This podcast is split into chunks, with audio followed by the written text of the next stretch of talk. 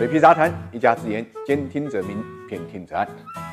概念炒作的能力呢，是中国投资者最最擅长的。最近最热的概念就是地摊经济。现在股市上啊，跟地摊经济相关的股票呢，最多的已经出现了三个涨停，甚至呢，因为能够提供小型货车的，在港股上市的五菱股份，出现了百分之一百的这么一个涨幅。不管是张冠李戴也好，还是借题发挥也好，大家呢对出现的这个新概念呢，还是趋之若鹜的。说到底，所谓的地摊经济概念呢，其实就是相关方面呢允许啊老百姓呢摆地摊。允许呢流动摊贩呢占道经营。我们知道过去啊，为了文明城市建设的需要呢，很多地方都是一刀切的，常常导致摆摊的老百姓呢跟城管呢发生剧烈的冲突。城管的一些粗暴的执法呢，也经常会成为呢网络热议的名词。那么地摊经济之所以在现在会引起大家的关注，也跟很多地方呢亲民的行为有关。我们看到措施比较全面系统的呢，就是成都。从今年三月份开始，成都市呢就发布了允许在居民集中区附近。啊，开辟临时占道摊点的摊位，有条件地方呢，可以设置占道的夜市，营造呢市井场景。到五月二十八号为止，成都市呢设置的临时占道摊点摊区两千两百三十个，允许临时月门经营的点位是一万七千一百四十七个，允许流动商贩经营的点呢是两万零一百三十个，增加了就业人数呢十万以上。中心城区呢餐饮店呢复工率呢超过百分之九十八。从看得见的效果来讲啊，地摊经济啊，的确呢在疫情对经济冲击的背景下，对于稳就业、保民生、促消费呢，是可以起到积极作用的。一方面呢，让城市呢恢复了烟火气；一方面呢，拉动了目前低迷的一个消费，这是一举双得的好事情。同时呢，还能解决目前呢复工率不足的一个问题。国务院总理李克强呢，在今年的两会记者招待会上呢，也专门呢就地毯经济呢做了系统的阐述。在地方视察的时候呢，还专门去摊点呢